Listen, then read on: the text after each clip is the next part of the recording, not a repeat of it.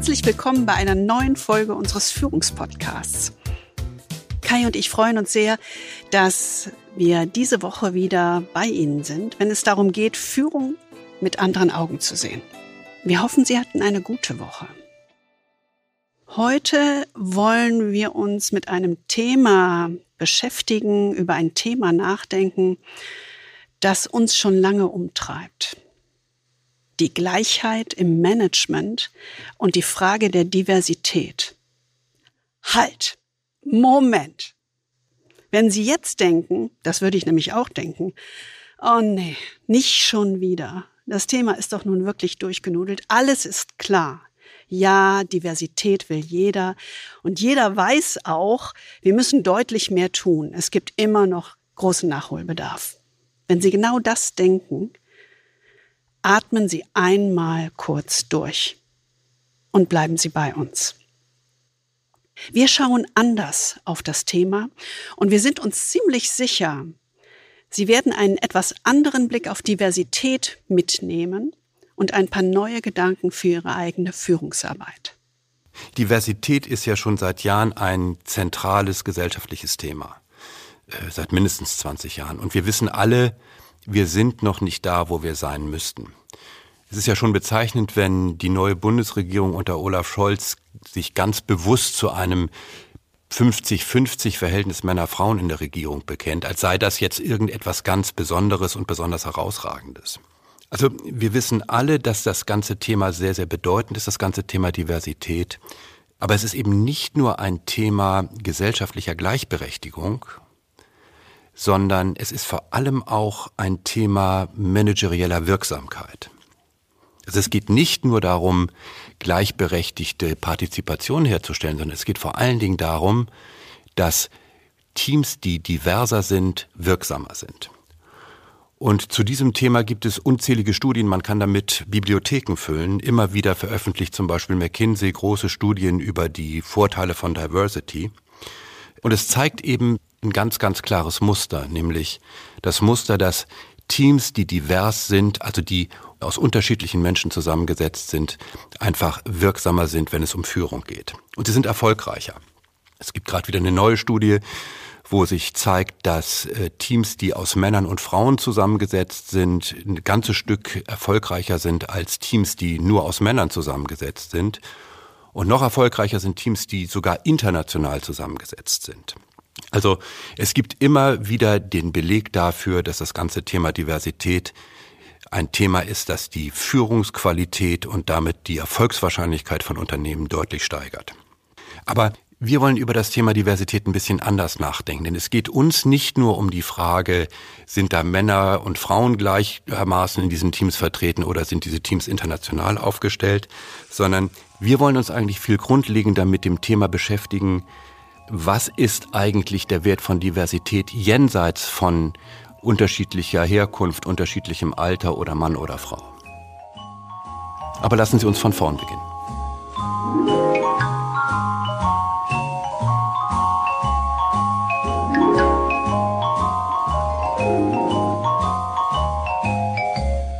Na, haben Sie es erkannt? Das war die Titelmusik, die Erkennungsmelodie der Ratesendung Was bin ich? Die Ratesendung Was bin ich mit dem Showmaster Robert Lemke oder Quizmaster Robert Lemke. Die hatte so in den 70er und 80er Jahren ihre Hochzeit, würde ich sagen. Und in dieser Show ging es darum, dass ein vierköpfiges Rateteam mit möglichst wenig Fragen den Beruf des Gastes herausbekommen sollte. Der Gast antwortet nur mit Ja oder Nein. Und bei einem Ja darf derselbe Ratende von Lemke, ganz liebevoll Ratefüchse genannt, eine weitere Frage stellen. Bei einem Nein kommt der Nächste an die Reihe und Robert Lemke wirft ein 5-D-Mark-Stück in das Sparschwein des Gastes. Lassen Sie uns genau da mal eintauchen, denn das passt perfekt zu dem Kernthema über das wir heute nachdenken wollen.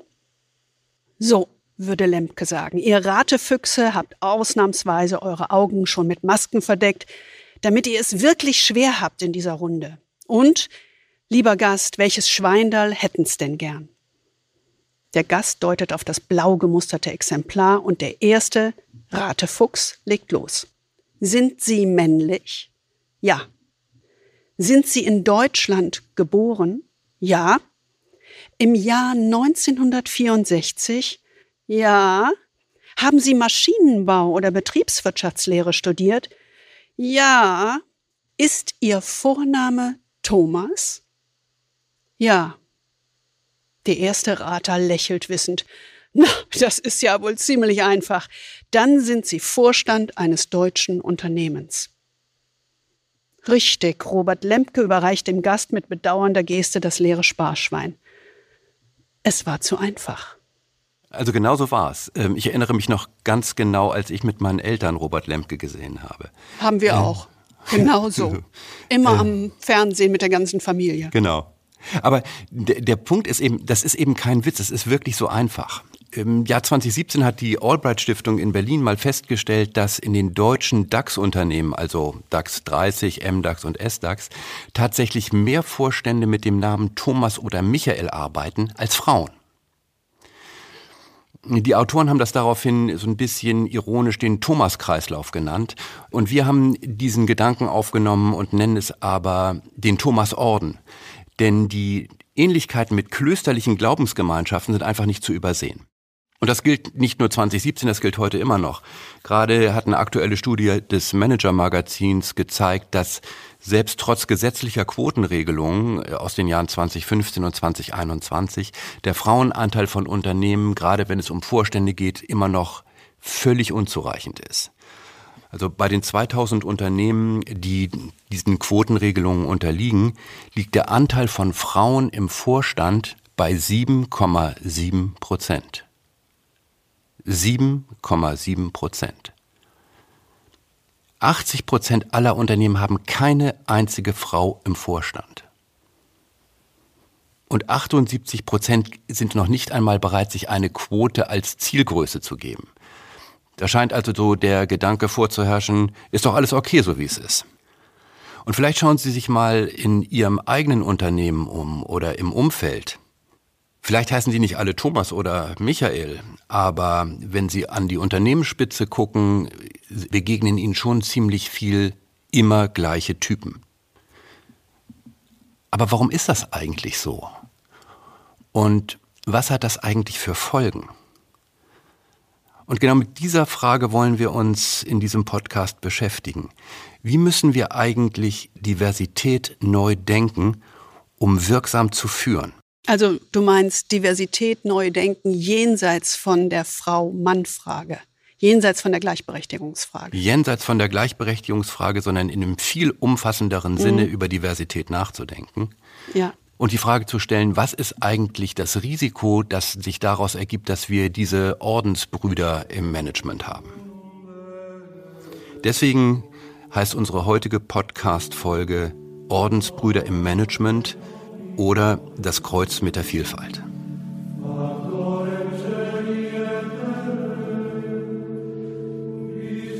Ich finde, wir sollten mal mit den Eigenschaften einer Ordensbrüderschaft beginnen. Stellen wir uns doch alle mal ein Kloster vor. Was kommen da für Bilder in den Kopf? Außer jetzt leere Gänge, wunderbare Arkadenbögen, Ruhe, etc. Wenn wir auf die Menschen gucken, die in so einem Kloster leben, dann sind diese Glaubensbrüder und Glaubensschwestern einander ja unglaublich ähnlich. Und das nicht nur äußerlich in Kleidung und Habitus, sondern auch in der Haltung, im Verhalten, in der Ausstrahlung. Da wird ganz deutlich, das ist ein Orden, das ist eine uniforme Gemeinschaft. Und genau das, exakt dieses Bild transferieren Sie jetzt auf die Management-Etagen.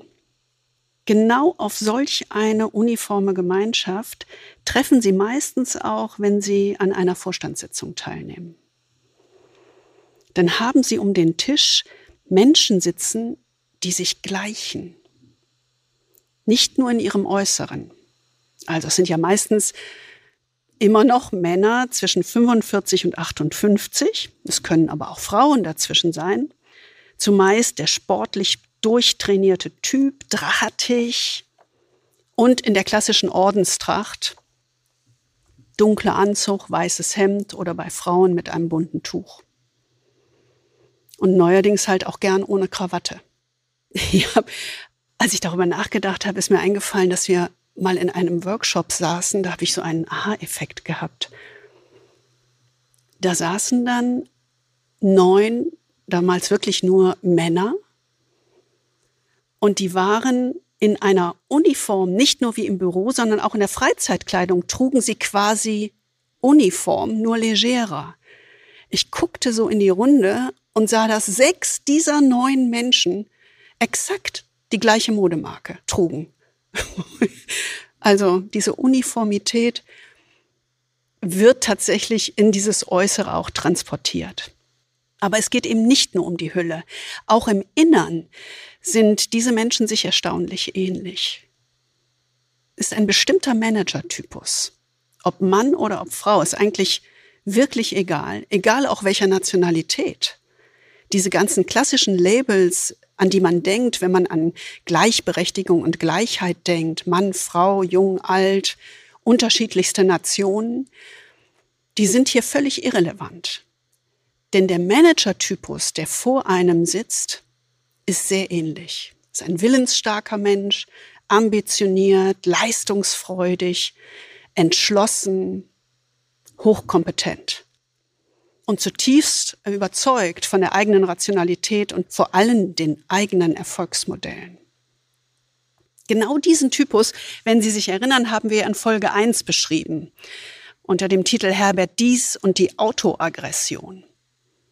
Dort haben wir uns genau diesen Manager-Typus intensiv angeguckt mit seinen Stärken, Schwächen und deren Folgen. Ja, stimmt. Und äh, Herbert, dies ist ein gutes Beispiel, denn er ist ja wie die meisten Manager in großen Unternehmen ein Vertreter der Babyboomer-Generation. Also genau diese Altersspanne zwischen 45 und Ende 50.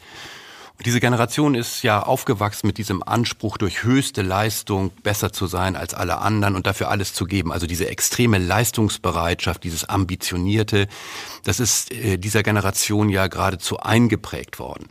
Äh, von den Eltern und von den Lehrern. Ich weiß noch, dass unser Spruch zu Hause immer war, das beste Ergebnis ist gerade gut genug, streng dich an, dann schaffst du es. Also diese unbedingte Ausrichtung auf Leistung und etwas schaffen zu wollen, ist dieser Generation ganz besonders in die Wiege gelegt worden.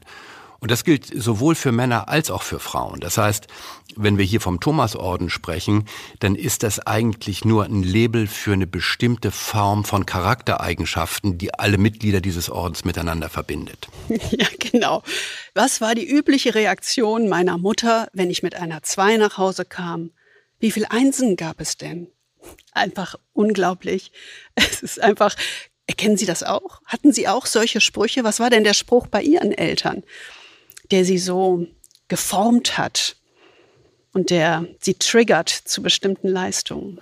Das ist ein total guter Punkt. Also ich habe das äh, gerade in einem Workshop nochmal erlebt. Ich habe es ja erzählt. Ja, genau. Genau dieser gleiche Spruch, ne? Das war so ein Workshop mit einem internationalen, globalen Führungsteam von einem großen äh, Unternehmen. Und interessanterweise war der Führer dieses Teams äh, eine Frau. Mhm. Und wenn wir diese Teams neu zusammenführen, äh, dann beginnen wir diese Workshops immer mit so einer Sequenz, wo wir sagen, was macht euch eigentlich aus? Äh, wie seid ihr geprägt? Was muss man eigentlich über euch wissen, um euch besser zu verstehen? Und da kam eben diese Managerin genau mit diesem Spruch um die Ecke und sagte, naja, wenn ihr wissen wollt, äh, was mich ausmacht und was mich eigentlich als Triebkraft immer durch mein Leben geführt hat, dann war es genau das, dass meine Eltern und insbesondere meine Mutter nie zufrieden waren. Ich musste immer besser sein, ich musste schneller schwimmen, ich musste besser in Mathe sein, ich musste immer die Erste sein. Und für meine Eltern und für mich dann war immer eines klar, der Zweite ist nur der erste Verlierer. Und das prägt mich bis heute und aus dieser Haut komme ich einfach auch nicht raus. Ja, genau diese mangelnde Diversität im Managertypus. Darum geht es uns. Denn in der Arbeit der letzten 20 Jahre, ich würde sagen, sind ungefähr 90 bis 95 Prozent in diesem Typus unterwegs, in diesen Prägungen in diesen Verhaltensweisen, wie wir sie beschrieben haben. Und da hilft es auch nicht, wenn man sagt, Frau oder Mann, jung oder alt, wie gesagt, oder unterschiedliche Nationen, der Typus dominiert. Und das ist genau die Krux. Denn diese Mitglieder, diese Menschen in den Top-Führungskreisen, die leben quasi in einer Welt der Gleichen.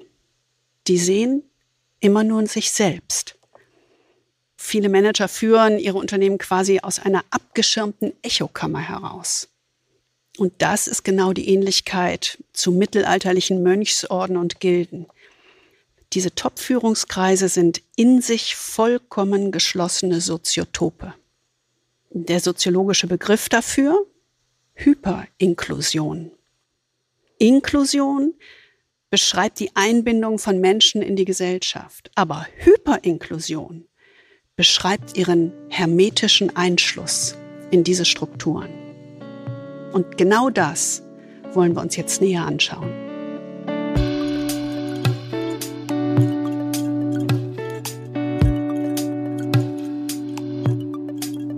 Hyperinklusion ist ja ein toller Begriff. Den muss man sich erstmal auf der Zunge zergehen lassen. Das ist ja so mhm. bestes Soziologendeutsch.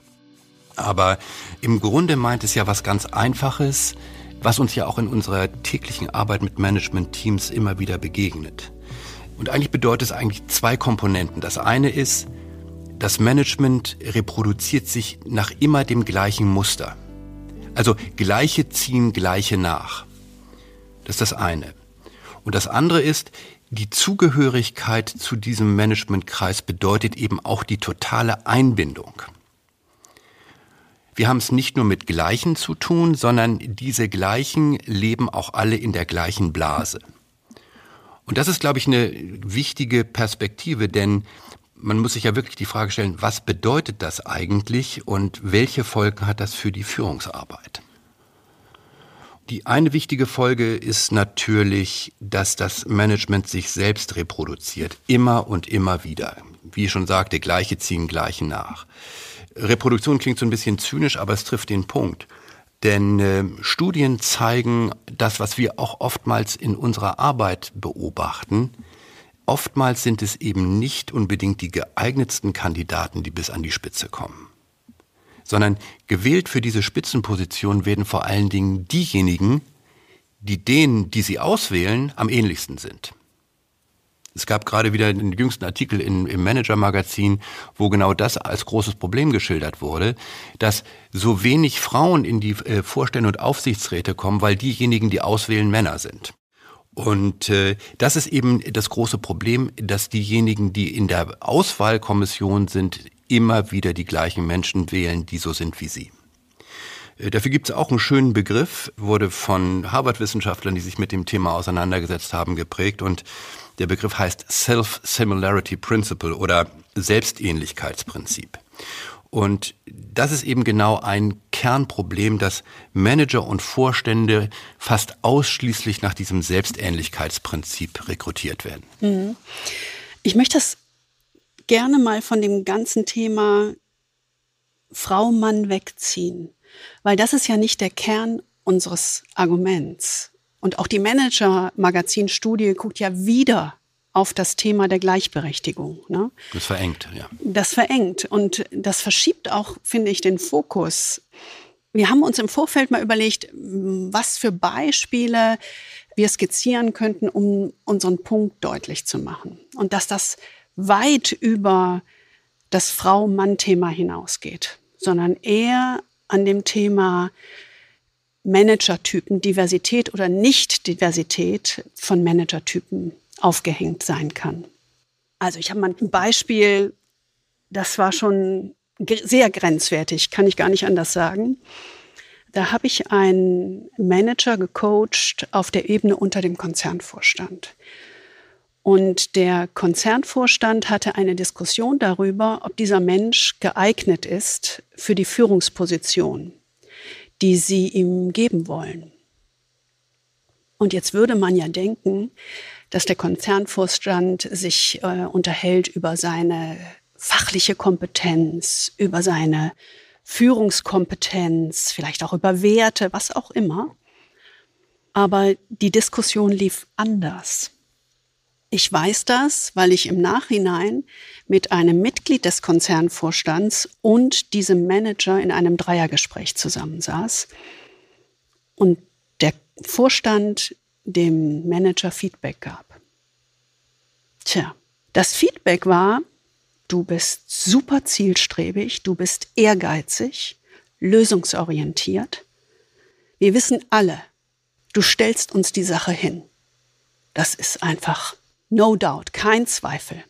Aber wir haben auch diskutiert, ob deine Körperfülle nicht vielleicht ein Zeichen von fehlender Disziplin ist.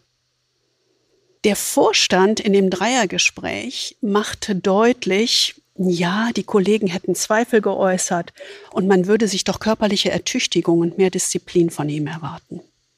Diversität geht weit über das Thema Frau-Mann hinaus. Das war schon jetzt fast unter der Gürtellinie.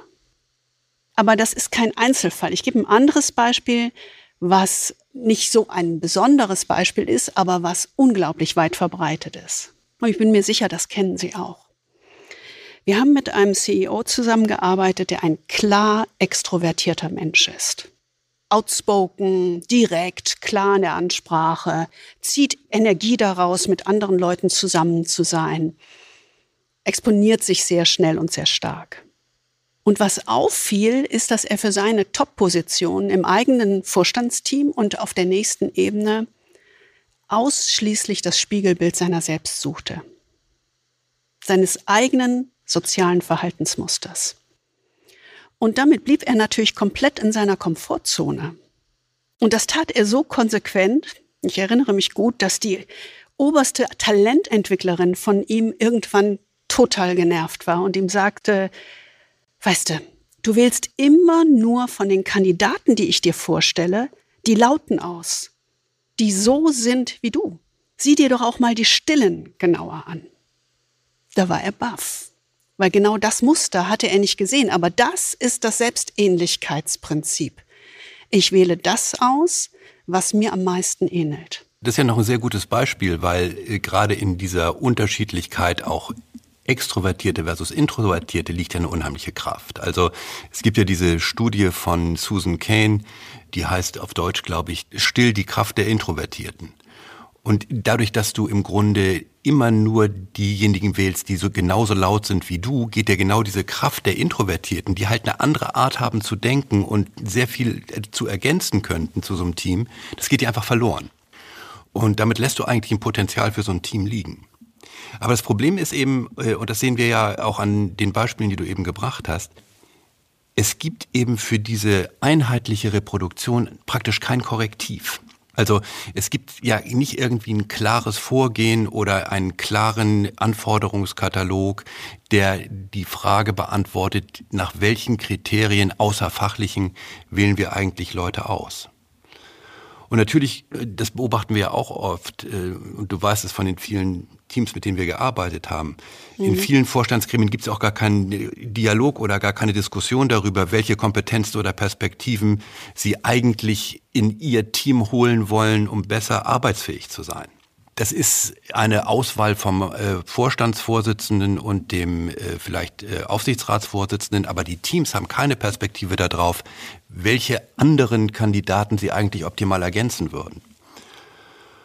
Und dann kommt natürlich hinzu, das sehen wir ja auch immer wieder, dass bei der Auswahl für höchste Führungspositionen einfach immer wieder die Leute äh, bevorzugt werden, die aus dem eigenen Unternehmen kommen. Also es ist ja ganz, ganz oft so, dass viele Vorstandsvorsitzende oder Mitglieder des Vorstandes seit ewiger Zeit schon im Unternehmen sind. Ich meine, von den 13 DAX-Chefs von dem ehemaligen DAX 30 waren mehr als 20 Jahre in ihrem Unternehmen. Mhm, ne, ja, du erinnerst dich, ja, genau. Tim Höttges, äh, Joe mhm. Keser, Carsten Knobel haben alle große Teile ihres Berufslebens bei Siemens Henkel oder bei der Telekom verbracht. Und natürlich verdanken sie ihren Aufstieg dann eben nicht zuletzt den Netzwerken, Beziehungen und Loyalitätsnachweisen, die sie in dieser Zeit erbracht haben. Und das führt natürlich dazu, dass sich diese Reproduktion von Gleichen immer weiter wiederholt. Und das gilt ja auch für die Frauen, die dann in den Thomasorden vorstoßen. Denn auch Frauen werden für diesen Thomasorden nach exakt denselben Kriterien des Ordens selektiert. Genau. Das Charakterprofil, ne, das sehen wir ja bei vielen Vorständinnen, ist exakt das gleiche wie das ihrer männlichen Kollegen. Und das Brutale, das muss man ganz ehrlich sagen, das ist schon teilweise sehr heftig. Das Brutale ist, dass weibliche Führungskräfte dann wirklich eine dicke Haut haben müssen. Ne? Die geraten in ein echt unglückliches Spiel. Denn auf der einen Seite wird von ihnen ein emotional intelligenteres Vorgehen erwartet und Verhalten erwartet als von Männern. Ne? Das wird ja Frauen unterstellt. Und zugleich müssen sie sich hart durchsetzen können. Und dann passiert genau das, was dann so unschön daherkommt. Wenn eine Frau mit diesem Durchsetzungsvermögen aneckt, weil sie eben genauso tough auftritt, leistungsorientiert, zielstrebig, ambitioniert wie Männer, dann bekommt sie unglaublich schnell ein Etikett weg. Also was haben wir alles schon gehört? Wir haben schon das Etikett Zicke gehört. Obwohl sie genau auftrat wie Männer. Wir haben das Etikett Walküre gehört. Das übersetzt Schlachtjungfer heißt. Kannst dich an einen Workshop erinnern, wo eine Feedbackrunde war in einem Team und wo die Frau, die genau das gleiche Profil hatte wie die Männer, als Feedback bekam, halt doch einfach mal die Klappe. Ja. Das muss man sich mal vorstellen. Ich meine, würdest du das jemals zu einem Mann sagen als Mann? Vielleicht, aber, aber was da deutlich wird, ist eben diese paradoxe Situation. Ja, auf der einen Seite wenn du als Frau in diesen Thomasorden vordringen willst, musst du härter sein als alle anderen Kerle. Ja. Genau. Wenn du dann aber da bist und auch weiterhin härter bist als alle anderen Kerle, dann wird dir das sozusagen zum Nachteil ausgelegt. Mhm. Und das ist natürlich eine völlig paradoxe Situation, die man praktisch nicht gewinnen kann. Aber hier kommt es eben nicht auf Frau Mann an, sondern dass das einfach die gleichen Typen sind. Absolut. Und deswegen kann man sich ja die Frage stellen, warum eigentlich reproduziert sich dieser Thomasorden immer wieder? Also ist das irgendwie Bequemlichkeit oder Charakterschwäche? Ähm, warum bleibt dieser Thomasorden eigentlich so erhalten? Und warum funktioniert dieses sich immer wieder reproduzieren äh, nach diesem Selbstähnlichkeitsprinzip, äh, von dem wir vorhin gesprochen haben? Man muss sich auch vielleicht manchmal selber die Frage stellen, tappen wir nicht auch selber in diese Selbstähnlichkeitsfalle? Und natürlich müssen wir auch ehrlich sein, denn unser Gehirn funktioniert einfach auf dieser Basis von Selbstähnlichkeit. Also unser Gehirn arbeitet ja so, dass sie Personen, die uns ähnlich sind, positiv bewerten. Wir gefallen uns selbst und Menschen, die sehr ähnlich sind zu uns, die gefallen uns, die bewerten wir positiv, die finden wir sympathisch. Man läuft im Prinzip in so einer Art Sympathiefalle. Wenn man sich im anderen erkennt, äh, findet man den automatisch positiver und man vertraut ihm auch intuitiv mehr, weil man ihn besser lesen kann, vermeintlich. Und das ist das eine Problem bei dieser Reproduktion. Also man läuft im Prinzip in diese Sympathiefalle hinein. Und das Zweite, was dann passiert, ist etwas, was es noch verschärft, nämlich wenn man jemanden gegenüber hat, der einem sympathisch ist, dann ist man auch leicht bereit, negatives oder widersprüchliches Verhalten, was nicht mit diesem Bild übereinstimmt, einfach zur Seite zu drücken. Man nennt das in der Psychologie Halo-Effekt. Also im Grunde, wenn man eine positive Einstellung gegenüber jemandem hat, dann ist man bereit, äh, alles, was diese positive Einstellung stören könnte, einfach unter den Tisch fallen zu lassen. Ja, das ist ja, das ist ja nicht nur bei Managern so. Das ist ja nee. bei jedem, das ist bei uns auch so. Genau. Das kann jeder sehr schnell nachvollziehen. Genau. Ja. Diese beiden Dinge verstärken sich eben gegenseitig und dadurch kommt es eben zu diesem Effekt, dass man sich im Grunde am liebsten selbst anheuert. ja, genau. Ne? genau. Und das hat natürlich einen Grund. Also dieses Prinzip der Selbstähnlichkeit hat ja Vorteile. Das eine ist, Menschen, die mir ähnlich sind, vertraue ich mehr. Also ich vertraue mehr darin, dass sie kompetent sind, dass sie verlässlich sind, dass sie vernünftige Urteile fällen können, also eine Urteilskraft haben. Und ich vertraue denen auch in Bezug auf ihre Absichten. Also insofern, Selbstähnlichkeit bedeutet Vertrauensvorschuss. Und das andere ist natürlich, wenn ich Leute anheuere, die mir ähnlich sind, dann reduziere ich Komplexität. Denn in einer Gruppe, die sich ähnlicher ist, so ein Team, das aus sehr Gleichen besteht, ist natürlich das Risiko von fundamentalem Widerspruch oder von äh, kontroversen Positionen geringer. Und insofern ist das auch so ein bisschen, also der Weg der Gleichheit an der Stelle ist auch so ein bisschen der Weg des geringeren Widerstandes. Also zumindest glaubt man das, dass man dadurch die genau. Komplexität reduziert. Ne? Das ist genau, genau der Punkt. Ich erinnere mich noch, du weißt genau, über wen wir jetzt, wer uns da als Beispiel einfällt, an einen CEO, der in eine neue Position gekommen ist und dann darüber nachgedacht hat, wie er sein Team zusammensetzt. Ja, also welche Typen, ja, welche genau. Typen er in dieses Team holt. Und wir hatten eine Besprechung mit ihm ähm, über einen Workshop zum Thema Teamzusammenarbeit, um das ganze Team neu zu aufzustellen und sozusagen einen ersten Impuls zu setzen. Da war aber noch nicht klar, wer genau zu diesem Team gehört. Und dann hat er uns gefragt, also ganz ehrlich, warum soll ich mir eigentlich ein diverses Team mit total unterschiedlichen Managertypen antun? Es wäre doch eigentlich am besten für mich, wenn ich mich klonen könnte und lauter Typen wie mich in meinem Vorstand hätte. Das würde mich viel weniger Anstrengung kosten. Und ich weiß dann immer, woran ich bin. Er war so ein bisschen das ist so sein Gedankengang gewesen. Er war so ein bisschen auf Krawall gebürstet und wollte uns provozieren. Ein bisschen ne? paradox. Äh. Ja, ne? das war aus seiner Sicht nicht ganz ernst gemeint. Aber ganz ehrlich, eigentlich war es das schon. Mhm. Denn es war genau das, was er dachte. Ne? Es war genau mhm, das, genau. was er dachte in dem Moment. Also du hast genau diesen Drang nach Selbstähnlichkeit, weil du sagst, schneller Vertrauen aufbauen, weil du sagst, Komplexität reduzieren. Und dazu kommt dann noch so ein fieser, verführerischer Trugschluss, den wir alle kennen, den man so schön mit dem Begriff nennt Selbstdienlichkeitsfehler. Also das ist ein ganz typischer menschlicher Denkfehler. Ich bin erfolgreich, weil ich so bin, wie ich bin. Und weil ich Kollegen mit hoher Erfolgswahrscheinlichkeit in mein Team holen will, müssen diese mir möglichst ähnlich sein. Das ist ein sehr selbstdienliches Narrativ, weil ich dann den Erfolg mir selbst zuschreibe. Mhm.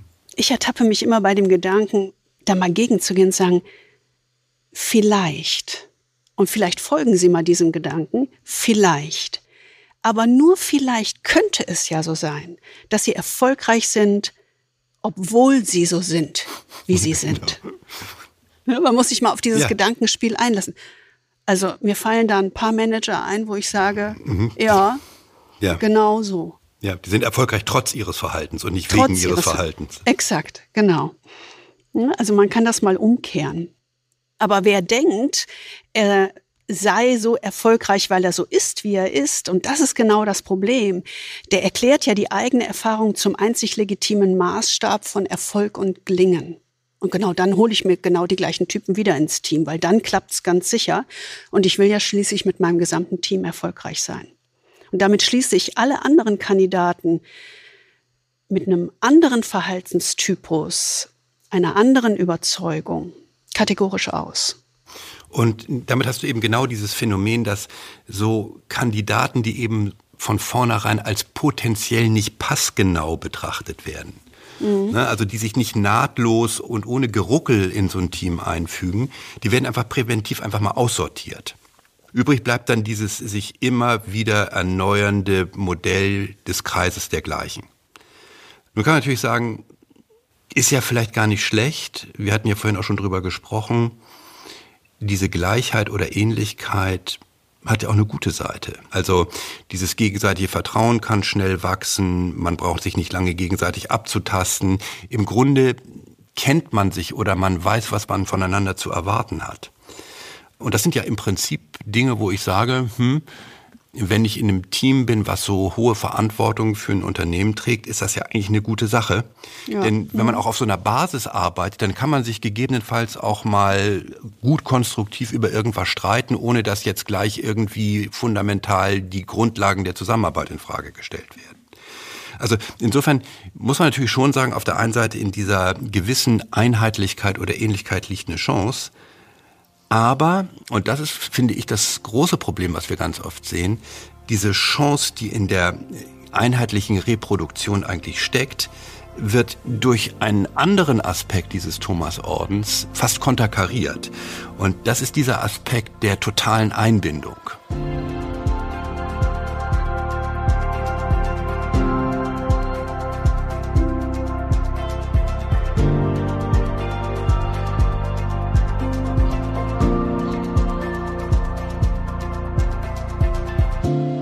Hast hier einen Punkt gebracht, du hast es totale Einbindung genannt oder ich sag mal maximale Einbindung. Ich mag den Begriff total nicht. Aber es ist ein Leben ähm, in der Blase. Hm? Es ist ein Leben in der Blase, genau. Das heißt, dass der Manager mit seiner ganzen Persönlichkeit von dem Job vereinnahmt wird. Arbeit und Leben sind völlig entgrenzt, ganz genauso wie bei Ordensbrüdern. Also ich meine, du kannst das ja sehr gut auch aus der Zeit von McKinsey nachvollziehen, Absolut. aber auch ähm, in der Vorstandszeit war das ja Klar. auch so. Ganz genau. Wenn man mal diese Analogie zieht zum, zu der Ordensbrüderschaft im Kloster und das auf das Management bezieht, dann sieht man das Bild sehr klar. Ein Mönch ist ja schließlich kein Mensch, der als Mönch arbeitet, sondern er ist Mönch. Und der Manager ist genauso in der gleichen Analogie keine Person mehr, die die Rolle des CEO oder Vertriebschefs oder Finanzchefs einnimmt. Der Manager ist diese Position. Genau, er ist CEO, nicht er arbeitet als CEO. Würde man nie darauf kommen, das so zu formulieren. Nee, genau. Das heißt, in diesen Top-Führungskreisen hat Arbeit den absoluten Vorrang. Ist eine ständige Verfügbarkeit, ist selbstverständlich. Das ist übrigens in Corona-Zeiten noch viel schlimmer geworden. Mhm. Also da gibt es nicht mehr die Anfangszeiten, ich sage jetzt mal halb neun bis halb neun, sondern das wird noch entgrenzter gehandhabt. Wochenenden eh. Dieses Feedback haben wir unglaublich häufig schon bekommen. Das Leben findet halt extrem viel in Konferenz- und Büroräumen statt und teilweise, Oder wenn wir ehrlich sind, ja, verbringen sie auch ihre Nächte dort. Also vor Vorstandssitzungen wissen wir, wie schwierig das ist und wie viel Zeit dort investiert wird. Es ist im Grunde eine Filterblase, in der sie leben. Das Verrückte, und das kennen wir ja nun sehr gut aus der Vergangenheit, ist, dass dieses Leben in der Blase keiner verordnet kriegen muss sondern als Ordensbruder begebe ich mich gern da rein, weil es gibt mir ja Vorteile. Die Währung in dieser Ordensbruderschaft des Managements sind Beziehungen, Begegnungen mit erfolgreichen Menschen, Ansehen, Inspiration, Macht. All das würden Sie ja aufgeben oder meinen Sie zumindest aufzugeben, wenn Sie den Orden verlassen. Und das ist das Brutale dran. Man kann im Grunde sagen, die Hyperinklusion unterhält sich selbst.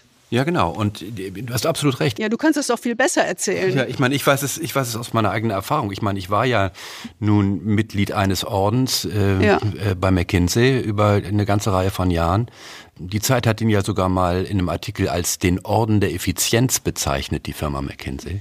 Mhm. Und es ist genau wie du sagst. Also wenn du in so einem Orden oder so einer Firma arbeitest, The Firm, dann bedarf es keines äußeren Drucks, um konform mit diesem Orden zu sein. Also das ist Auftritt, das ist Denken, das ist Sprache, das ist im Grunde auch die Entgrenzung des ganzen Verhältnisses äh, zur Arbeit, dass man im Grunde morgens, abends, nachts, Wochenenden durcharbeitet. Wir beide haben das ja nun wirklich erlebt. Mhm. Aber was eben auch ganz besonders wichtig ist, ist, dir wird der Ausstieg einfach schwer gemacht. Und zwar nicht formal, sondern das ist eine enorme emotionale Überwindung, so eine Art Überwindung von Verlustängsten, die man eigentlich äh, praktizieren muss, um da rauszugehen. Also du verlierst deinen Status, du verlierst das elitäre Ansehen, du verlierst deine Netzwerke, hm, du verlierst Leute, mit denen du dich auf gleicher Augenhöhe unterhalten konntest, die so tickten wie du. Also es gibt ganz, ganz viele Gründe jenseits von materiellen Aspekten, die einen in dieser Blase des Ordens festhalten und die vor allen Dingen dann dazu führen, dass man nichts mehr außerhalb kennt. Also bei mir war das damals so und man sieht es eben ja auch bei vielen von unseren Klienten. Im Grunde setzen viele Manager eigentlich ihr ganzes Leben auf eine Karte, nämlich auf diese Karte Teil dieses Ordens zu sein und zu bleiben. Die fühlen sich natürlich existenziell bedroht, wenn ihre Rolle und damit ihre Zugehörigkeit zum Orden gefährdet sind. Das hat natürlich ganz klare Konsequenzen, denn diese maximale Einbindung führt eben auch in eine maximale Abhängigkeit. Und wer diese Ordensregeln in Frage stellt, der riskiert den Ausschluss aus dem Orden. Das ist ja ganz typisch für diese Ordensdynamik, äh, wenn man das mal so nennen kann. Je fester gefügt das gemeinsame Glaubensmodell ist, also je mehr dieses Glaubensmodell auch zum Kern der persönlichen Identität jedes Gruppenmitglieds wird, umso schneller werden Gruppenmitglieder, die sich eben in Widerspruch begeben oder an den Glaubenssätzen rütteln, zum Ungläubigen abgestempelt. Und insofern gibt dieser ganze Hyperinklusionsmodus eben auch die Ursache für so einen extremen Konformitätszwang. Mhm. Ja, ich denke, Sie ahnen es schon. Ich meine, genau diese Reproduktion durch die Selbstähnlichkeit und die maximale Einbindung in die Blase, in diesem Thomasorden, das wirkt fatal. Also beide Elemente wirken fatal auf die Zusammenarbeit in diesen Top-Teams. Denn genau das, was sehen wir eigentlich häufig als Muster? Was ist eigentlich die Folge davon, dass die immer gleichen in einer Filterblase aufeinandertreffen? Erste Folge ist was wir immer mit diesem Begriff ein Kartell der Pseudoharmonie bezeichnen. Wir erleben, wenn wir mit diesen Teams arbeiten, so einen um sich selbst kreisenden Zirkel. Denn jeder dieser Vorstände in dem Team ist darauf bedacht, möglichst die Autorität für die eigene Sparte abzusichern und die anderen Kollegen in ihren Business Units nicht zu hinterfragen. Das ist so wie ein stillschweigender Waffenstillstand oder ein Nicht-Angriffspakt. Und das ist das, was wir Pseudoharmonie nennen. Warum kommen wir da drauf? Ich meine, wir erleben das ja immer wieder, dass Topmanager uns sagen, nee, also, ich gieße jetzt hier nicht Öl ins Feuer. Wenn sich doch alle einig sind, dann sage ich da erstmal nichts zu. Oder nee, ich werfe mich hier nicht vor den Zug, in dem schon alle sitzen. Oder bei einem Team mit einer ganz besonderen Dynamik hieß es, es hört ja eh keiner zu, wenn die dominanten drei sich einig sind. In einem Team von zehn. Ja, genau. Weiß ich noch. Weißt du, und das kam von einem, was muss man sich wirklich überlegen, das kam von einem Top-Manager, der Vorstand schon in einem anderen DAX-Konzern war und mhm. der auf diese Dynamik traf. Also mhm. das war nicht ein Neuling, sondern das war einer, der mitten im Leben steht. Ähm, Im Leben steht und hoch erfolgreich. Ja, und seine Kämpfe schon gekämpft hat. Ja. Der uns gegenüber sagte, es ist unglaublich schwer dagegen anzukommen. Mhm. Ich kann da kaum das Wort ergreifen. Ja, ich komme da kaum durch. Also das war schon, ist schon sehr speziell. Das Problem ist, das hört sich alles so nett an, aber das Problem ist, das ist Gift für Teamarbeit und für Hochleistung in Teams an der Unternehmensspitze. Denn Unternehmen und Teams an der Spitze brauchen produktive Konflikte, um sich weiterzuentwickeln. Ohne diese kritische Reflexion, die Auseinandersetzung erstarren sie in Harmonie. Und genau das passiert in Führungsgremien und Teams des Thomasordens. Sehr schnell. Das muss einem sehr klar sein. Und damit kommen wir zu der zweiten fatalen Folge des Thomasordens. Denn durch diese Pseudoharmonie oder das Harmoniekartell entsteht so etwas wie Gruppendenken. Also so eine Denkfalle ist das, der alle Menschen erliegen, aber die natürlich in Top-Teams an der Unternehmensspitze besonders fatale Wirkung hat. Also dann werden beispielsweise Handlungsalternativen nicht mehr diskutiert oder die Gruppe stimmt Entscheidungen zu, die jedes einzelne Teammitglied eventuell abgelehnt hätte. Aber in mhm. diesem Gruppendenken, in diesem Herdentrieb geht man sozusagen mit der Menge. Und damit werden häufig, und das ist nachgewiesen, in einer Gruppe schlechtere Entscheidungen getroffen, als es aufgrund der Fähigkeiten, die im Raum versammelt sind, möglich wäre.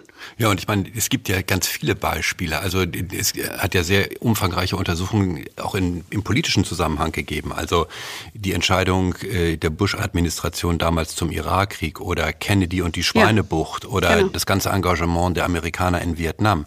All das sind ja Beispiele, wo du im Grunde um den Tisch im Oval Office irgendwie hochkompetente Leute äh, versammelt hast, die aber sozusagen nicht bereit sind, sich gegen die Gruppenmeinung zu stellen, auch wenn sie es besser wissen. Und dadurch hast du eben diese fatale Folge, dass Gruppen oft schlechtere Entscheidungen treffen als Individuen. Hm. Ist Winterkorn und der Dieselskandal eigentlich auch so ein Fall? Das ist eine interessante Frage. Ich glaube, da ist es auch eine Kombination von Gruppendenken und äh, auf der anderen Seite äh, der Autoritätsbias, ja, ähm, mhm. und eine Angstkultur, die über Jahre da gewachsen ist. Ich glaube, das ist ein bisschen anders gelagert, äh, weil ähm, das Gruppendenken ja von kollektivem Denken ausgeht, während der Winterkorn ja sehr dominant vorne an der Spitze stand. Mhm. Ja, das stimmt. Mhm. Da hast du eine anderen, andere Dynamik mhm. gehabt.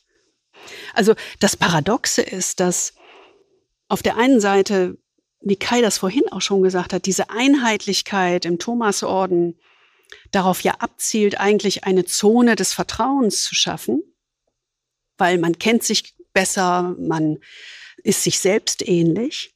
Aber auf der anderen Seite verhindert diese totale Einbindung, die Geschlossenheit genau das. Es ist wenig Widerspruch und konstruktives Streiten im Team um die Sache möglich. Und ich sag mal so, Pseudoharmonie und Groupthink klingen ja schon mal nicht gut. Ne? Also, nee. also es ist schon, bringt schon einen ja schon mal ins Begriffe. Grübeln. Ja, genau. genau. Und man muss wirklich ja sagen, die stehen auch dem entgegen, was Höchstleistung in einem Team ermöglicht. Ja, mhm. ähm, gerade die Kontroverse und die offene Auseinandersetzung und das Ringen um die bessere Lösung, das ist ja das, was eigentlich äh, Unternehmensführer in Teams an der Spitze hinbekommen müssen. Also eine gute Entscheidung ist ja immer eine Entscheidung, wo man vor der Entscheidung richtig ringt und nach der Entscheidung zusammensteht und sagt, das haben wir jetzt entschieden. Insofern sind diese Dinge Pseudoharmonie und Groupthinking eben etwas, was extrem dieser ganzen Hochleistungsfähigkeit an der Unternehmensspitze entgegensteht. Und man kann das ja auch bisschen anders anschauen. Also es hat ja bei Google dieses große Projekt Aristotle gegeben. Und mhm. Aristotle war ja der Versuch, ähm, mal rauszufinden, wirklich datenbasiert, was macht eigentlich erfolgreiche Teams erfolgreich. Und Google hat ja in dem Zusammenhang irgendwie mit 15.000 Mitarbeitern in irgendwie x 100 Teams wirklich Daten erhoben, um die Frage zu beantworten, was sind eigentlich die Kernfaktoren, die dazu führen, dass Teams produktiv arbeiten und gute Entscheidungen treffen? Dazu gibt's ja dieses äh, sehr gute Buch von der äh, Amy Edmondson zum Thema Fearless Organization. Mhm. Und die haben eben rausgefunden, ja, es sind wichtige Faktoren wie zum Beispiel Diversität, dass alle irgendwie ihr Wort machen können, das andere.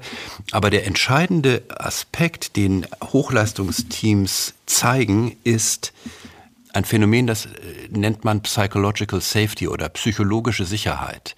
Das ist eine Atmosphäre in diesem Team, in der jedes Teammitglied das Vertrauen hat, dass es offen, ehrlich und kontrovers seine Meinung äußern kann, ohne Schaden nehmen zu müssen. Also das Gegenteil von Pseudoharmonie und Groupthink. Das Gegenteil von Pseudoharmonie und Groupthink. Also dass im Grunde das man bereit ist, das potenzielle Risiko einzugehen, offen, klar und kontrovers zu sprechen, wenn man sagt, das ist eigentlich meine Pflicht und es ist wichtiger, dieser Pflicht nachzukommen, als in dieser Hyperinklusion zu verbleiben. Und das ist eben etwas, was sehr, sehr wichtig ist, denn diese Angst, ausgeschlossen zu werden aus diesem Orden, die ist natürlich da.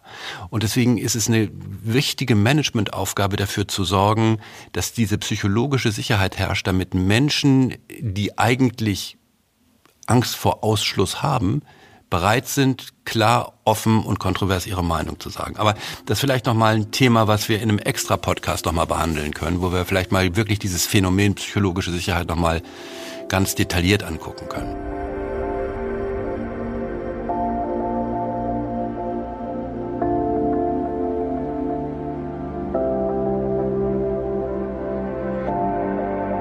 Also wir haben sie jetzt malträtiert, ne? Thomasorden, und die Kerneigenschaften des Thomasordens ähm, sind die Reproduktion des gleichen Managertypus und das Leben in der Blase. Die Folgen davon sind ein Kartell der Pseudoharmonie und Groupthink mit schlechteren Entscheidungen und mangelnde psychologische Sicherheit für wirklich vertrauensvollen, offenen Dialog im Team. Die Frage ist ja also, was heißt das eigentlich für das eigene Team und für eine wirksame Führungsarbeit? Was können Sie eigentlich tun, um genau diesen Fallen des Thomasordens und der Harmoniestarre zu entgehen? Das ist ja so leicht dahingesagt. Was können Sie eigentlich tun, um ein Team aufzubauen, das nicht nur vielfältig aussieht, das ist das, worauf heute geguckt wird, sondern das auch vielfältig denkt. Das ist das, worauf wir gucken. Das ist das, was die Vielfalt in einem Team ausmacht. Es ist eben die Vielfalt im Denken und die Vielfalt der Perspektiven, die tatsächlich an den Tisch gebracht werden. Genau. Äh, und deswegen kann man sich natürlich die Frage stellen, was muss man denn eigentlich tun oder was kann man tun, um diese Vielfalt wirklich an den Tisch zu bringen, um sowas zu erzeugen wie so eine Art Diversity Premium oder Vielfaltsprämie, die sich daraus speist, dass die Unterschiedlichkeit vielfältiger Meinungen was zusätzlich Neues schafft, was besser ist als einfach nur, was aus diesem Harmoniekartell entsteht. Und wahrscheinlich sind es so drei Punkte, die man, wenn man jetzt ins konkrete Handeln kommen will, die man sich irgendwo aufschreiben kann oder versuchen kann zu merken. Das eine ist, glaube ich, wirklich zu verstehen, was dieses Selbstähnlichkeitsprinzip anrichtet und den Mut zu haben, dieses Selbstähnlichkeitsprinzip echt zu überwinden. Also nicht im Grunde mit sich selbst to fall in love with yourself, also nicht, nicht sich in sich selbst zu verlieben, wenn es gegenüber am anderen äh, Ende des Tisches ist, sondern sich zu fragen, wenn ich an der Spitze eines solchen Teams sitze, wie viel Andersartigkeit ist eigentlich nötig? Und sich nicht zu fragen, wie viel Gleichartigkeit ist möglich. Also immer zu gucken, mhm. was ist das andere, was ich ergänzen muss, anstatt zu sagen, was ist das Gleiche, was ich suche. Man muss so ein bisschen versuchen, diesen Narzissten in sich selbst zu überwinden, der sich in sein eigenes Spiegelbild verliebt. Man könnte auch sagen, so mehr Vielfalt wagen ist sicherlich ein Aspekt, der ganz, ganz wichtig ist. Das zweite ist, es geht eben um so etwas wie Diversität 2.0. Ne? Also das sagst du als Frau auch immer, mir geht es hier nicht um Gleichberechtigung, sondern das Thema ist die Vielfalt von Managertypen, also von unterschiedlichen Denkweisen, Verhaltensweisen, von unterschiedlichen Perspektiven auf Themen. All das ist das, was Diversität wirklich ausmacht. Das heißt, wenn wir über Diversität sprechen, dann geht es uns eigentlich nicht mal primär um Gerechtigkeit, sondern um Wirksamkeit. Und so ticken Unternehmen ja auch. Unternehmen haben ja nicht mhm. den Auftrag, Gerechtigkeit herzustellen, sondern zunächst erstmal wirksam zu sein. Und deswegen ist es, glaube ich, wichtig zu sagen, es muss sich auf Wirksamkeit ausgerichtet werden und da ist Vielfalt ein ganz wichtiger Hebel. Auf Diversität in dem Managertypus zu verzichten, heißt eigentlich auf Erfolg zu verzichten. Und das kann sich keiner leisten. Ja, und man kann ja beides miteinander verbinden. Genau. Also wirklich die Frage der Gleichberechtigung, was eher ein soziales Thema ist, wo du sagst, Mann, Frau, Gleichberechtigung auf Managerpositionen. Und die Frage der Diversität 2.0, nämlich die Vielfalt der Managertypen. Genau. Also wenn ich eine Frau in einen Vorstand oder in ein Team hole, dann kann auch diese Frau, genauso wie ein Mann, den ich auswähle, auch mal unter dem Aspekt ausgewählt werden, dass sie ein anderer Managertyp ist und genau. nicht das gleiche reproduziert als Verhaltensweise, was ohnehin schon im Team gut vorhanden ist. Und ich glaube, was drittens wichtig ist, ist noch so ein Aspekt der uns ja auch immer ganz besonders beschäftigt, nämlich Diversität ist nicht eine Frage der Zusammensetzung solcher Teams, sondern der Zusammenarbeit. Also es ist nicht ein Thema der Statik, wer sitzt da am Tisch, wie bunt und unterschiedlich sind die, sondern wie bringt man die wirklich miteinander ins Gespräch, wie ist die Dynamik der Zusammenarbeit. Das heißt, es geht eigentlich nicht darum, nur die Komposition eines solchen Teams im Sinne von, wer ist da drin, richtig hinzubekommen, sondern gerade für den Manager, für denjenigen, der einem solchen Team vorsteht, der muss eigentlich eine sehr klare Perspektive darauf entwickeln, wie spiele ich dieses Team? Also wenn ich da Introvertierte habe, wie hole ich die bewusst rein? Wenn ich Leute habe, die einen anderen kulturellen Background haben, wie bringe ich die da mit in die Diskussion? Also es reicht nicht irgendwie, sich einen Flügel in den Vorstandsetage zu stellen mit schwarz und weißen Tasten, sondern man muss diese Tasten eben auch optimal mhm. spielen können. Dieses Beispiel muss ich noch teilen, weil das bringt es einfach so auf den Punkt. Das ist das Beispiel, eine Fortsetzung quasi dessen, was ich vorhin erzählt habe. Können Sie sich erinnern, der CEO, der gesagt hat, warum soll ich mir ein diverses Team antun? Aber das eigentlich uns gegenüber nicht so ernst meinte und wir gesagt haben, eigentlich glaubst du das genau so. Was hat er getan? Er hat sich bewusst einen komplett anderen Typ in sein Team auf die wichtigste Position genommen bewusst einen komplett anderen Typ. Aber, und jetzt kommt das fette Aber, er hat diesen anderen Manager-Typus vor sich hergetrieben wie ein klassischer Alpha-Manager. Er hat diesen Typus eigentlich gar nicht zugelassen und nicht akzeptiert. Mhm. Dieser Typus, der ganz anders war, der moderierend war, zuhörend, andere einbindend, extrem integrativ, menschenzugewandt, diesen Typus hat er nicht akzeptiert, sondern hat ihn quasi gegängelt. Und dann, das hat er so als erlösenden Schritt wahrgenommen, hat er ihn genervt nach Jahren gegen einen Klon seiner selbst ausgetauscht. Um? Ha, genau. Nur um dann zu erleben, dass dieser Klon sich genau dieses Verhalten nicht hat gefallen lassen. Genau. Und nach ganz kurzer Zeit wieder gekündigt hat. Das waren zwei Alphas auf Kollisionskurs. Sozusagen. Genau. Und er hat es nicht geschafft. Er hat den diversen Typen reingeholt in sein Team, aber er hat ihn nicht im Herzen wirklich angenommen und er hat nicht aktiv diese Diversität gemanagt. Das ist das Entscheidende. Das ist dieser dritte Punkt, äh, den Kai eben gemacht hat. Mhm.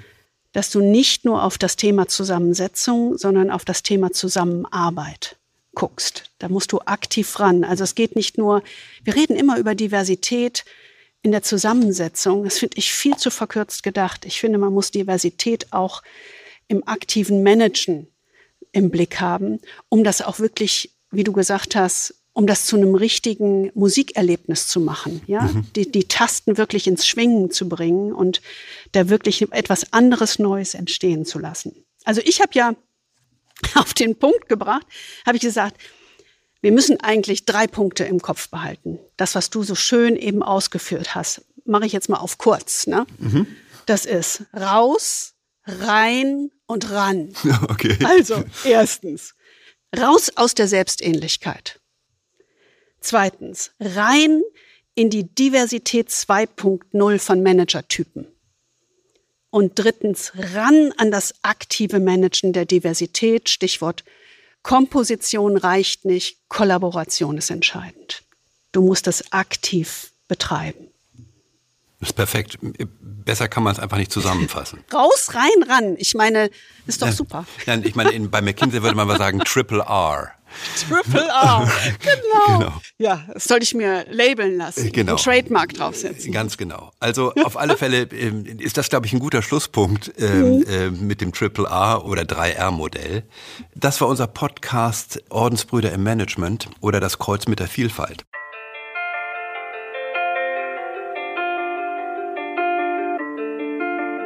Wie Sie sehen, wir haben uns gut unterhalten. Wir hoffen aber auch, äh, Sie fühlten sich gut unterhalten, fühlen sich vielleicht ein bisschen inspiriert und ein bisschen nachdenklich mit Blick auf die Frage, wie soll man eigentlich mit Diversität im Management umgehen oder was ist eigentlich das, was uns da verloren geht, wenn wir das nicht vernünftig machen.